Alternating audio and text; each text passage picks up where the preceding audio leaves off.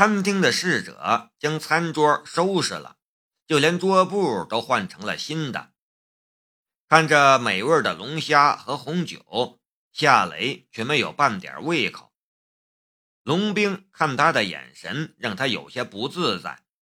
龙兵的眼神很特别，就像会洞穿他的身体，会发现他的所有的秘密一样。你不是京都吗？怎么又回到海珠了？夏雷打破了两人间的沉默。我回来找你，龙兵说道。有事儿？夏雷似乎受到了他的影响，说话也言简意赅了。龙兵拿起了酒杯，与夏雷碰了一下，与夏雷喝了一口红酒，才说道。你焊接好了那把明朝的钥匙，然后你又帮助江如意破了张伯清教授被谋杀的案子，是吗？夏雷顿时愣在了当场。他确定龙兵在这两件事里都不曾在场，可他现在说的话就像是他就在旁边看着一样，对一切的细节都了如指掌。龙兵打开手袋。从里面取出了一只红布小包来，然后从餐桌上推到了夏雷的面前。你看看吧。夏雷犹豫了一下。是什么？打开吧。龙兵没有多余的话，夏雷这才将红布小包打开，一看之下又愣住了。红布小包包着的东西。正是他焊接好的那把明朝钥匙，是你焊接好的吗？龙兵直直的看着夏雷，夏雷点了一下头，是我焊接好的，但是他怎么会在你这里？龙兵说道：“我其实一直在留意你，你做的事情我都知道。”夏雷的眉头顿时皱了起来。你在监视我？龙兵没有承认，也没有否认，却转移了话题。海珠市的警方抓捕了那两个杀害张伯清教授的罪犯，也找回了这把钥匙。有专家看过你焊接的钥匙，将之称之为奇迹。他说，这样的焊接工艺。就算是有十年经验的焊接工程师都没法做到，你是怎么做到的？你来就是问我是怎么焊接好这把钥匙的吗？夏雷感到有些意外。这个问题看起来很幼稚，但我确实很想知道答案。关于你的一切，我越来越好奇了。龙兵的眼神显得有些锐利。还有些猜疑的意味。夏雷忍不住笑了一下。好吧，我对你也越来越好奇了。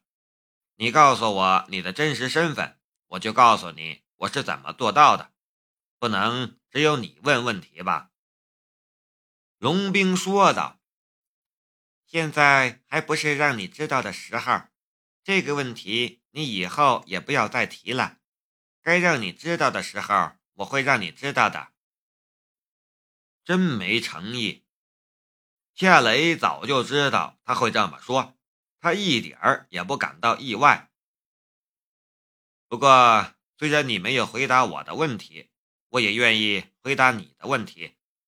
这把钥匙我是用焊钳和焊铁焊条焊接的。龙兵微微愣了一下，然后。破天荒的露出了一个笑容。你当我是小孩子吗？夏雷说道。我可没有半点欺骗你的意思。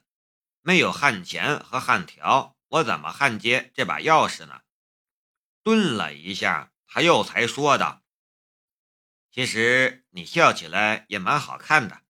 但我们见了几次面，这才是我第一次看见你笑。”为什么不多笑一笑呢？龙兵忽然又收起了那一丝笑容。别跟我开这样的玩笑，我不喜欢。夏雷也不说话了，伸手给他倒了一杯酒。龙兵又说道：“其实我这次来的真正的目的是让你帮我一个忙。你让我做什么？还是与张伯清教授的案子有关。”龙兵说道：“考古专家已经找到了那艘沉船，并从那艘沉船里找到了一个铁仓。他们用这把钥匙打开了铁仓，里面没有想象中的精美瓷器、金银宝物，只有一只罗盘。一只罗盘？嗯，一只罗盘，很奇怪的罗盘。”龙兵描述道：“它其实是一个很精密的仪器，就像是钟表一样。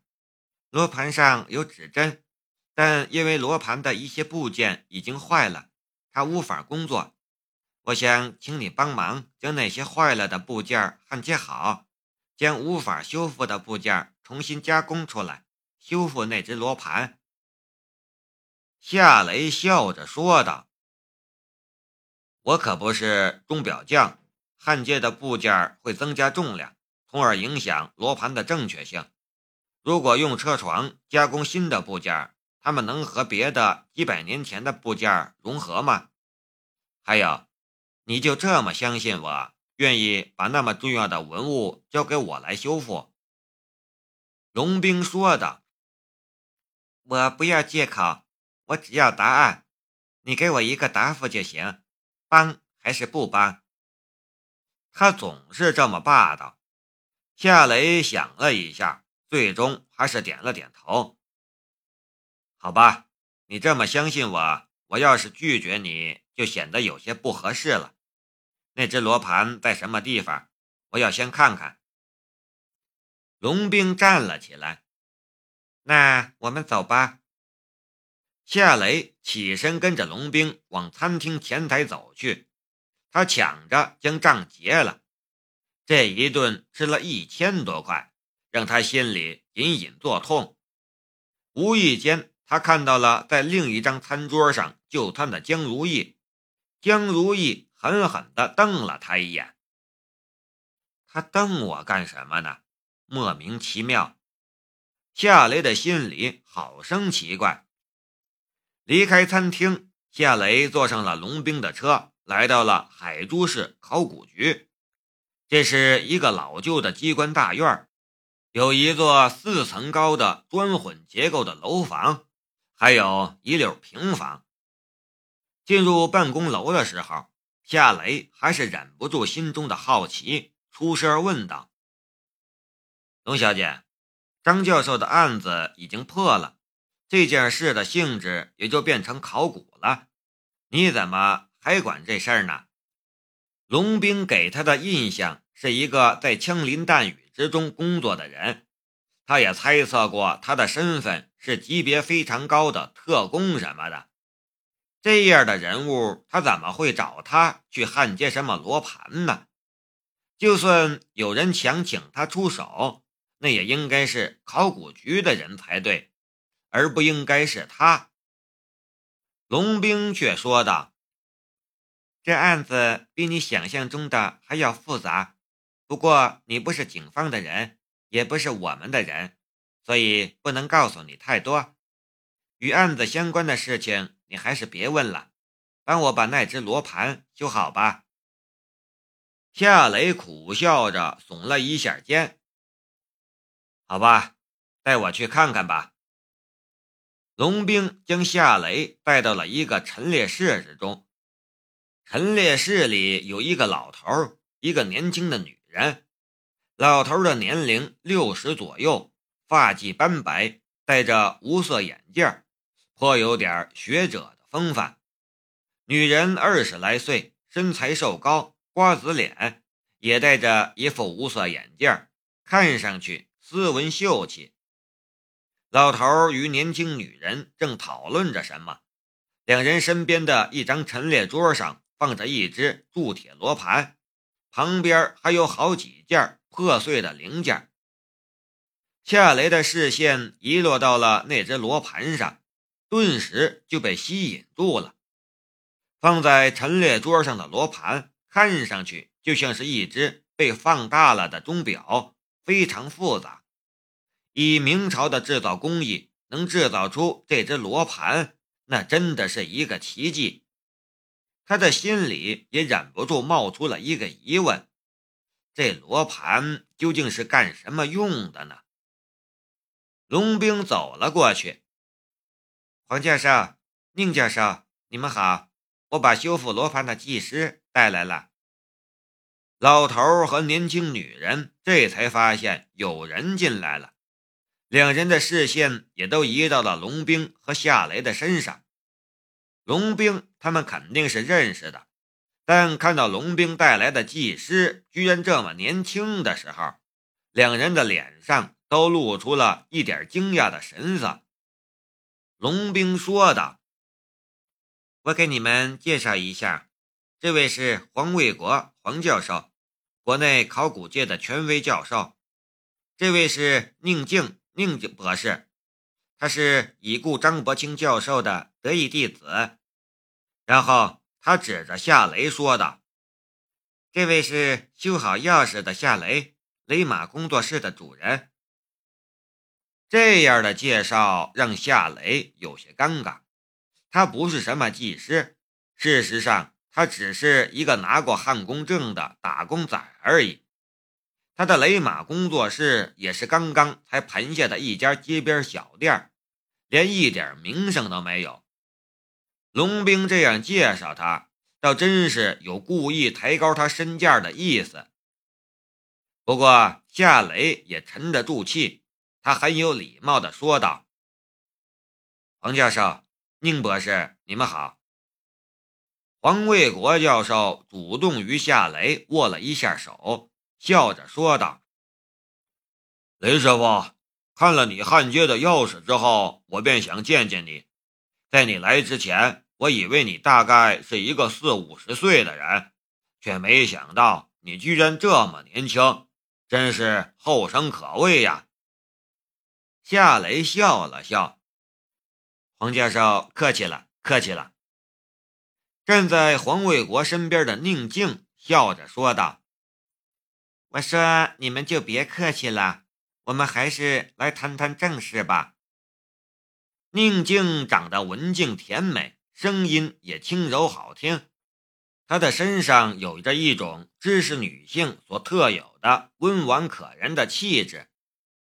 无论是黄卫国还是宁静。夏雷都有好感，他也不拘束，径直来到了陈列桌前，观察放在桌上的罗盘。这时，宁静凑到了龙兵的身边。龙小姐，他这么年轻，真的是他焊接好了那把钥匙吗？宁博士，你和他的年龄差不多，你不也成为了考古界的重要人物了吗？龙兵说道。宁静压低了声音：“我的情况和他不一样啊，干他这一行，非得有多年工作的经验才行。”龙兵却不和他说话了。宁静和龙兵对话的声音虽然很小，但夏雷还是听见了。不过，宁静的质疑却没有引起他的反感，他相信那只是他的好奇心所致。换作是他，他也会有这样的质疑。他也没有将这事儿放在心上，他的心思都凝集到了罗盘之上。罗盘的大小和现在的游方道士所使用的看风水的罗盘差不多大小，但分为上中下三层，看上去就像是一块圆形的夹心饼干。罗盘的表面上。有一根看上去是金质的指针它已经停止了转动。罗盘的表面上有奇特的花纹，它们完全对称，但看不出它们有什么特殊的含义。夏雷的左眼微微跳动了一下，罗盘中间那一层层的情况便毫无遮掩地进入到了他的视线之中。罗盘的中间层有上百个大小不一的齿轮转轴，有些齿轮的缝隙之中还残存着一些肉眼难见的泥沙。最后，他看了罗盘的底面，他看到了四个汉字：“永乐大帝”。